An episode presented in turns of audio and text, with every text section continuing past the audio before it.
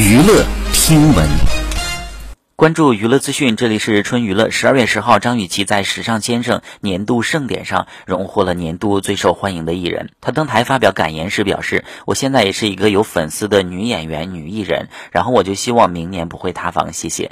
该言论呢，随即引起了热议。网友调侃她最近没少上网冲浪，并称这应该是每个追星女孩的愿望了。张雨绮在二零零六年周星驰的电影《长江七号》当中饰演女主袁老师而一炮成名。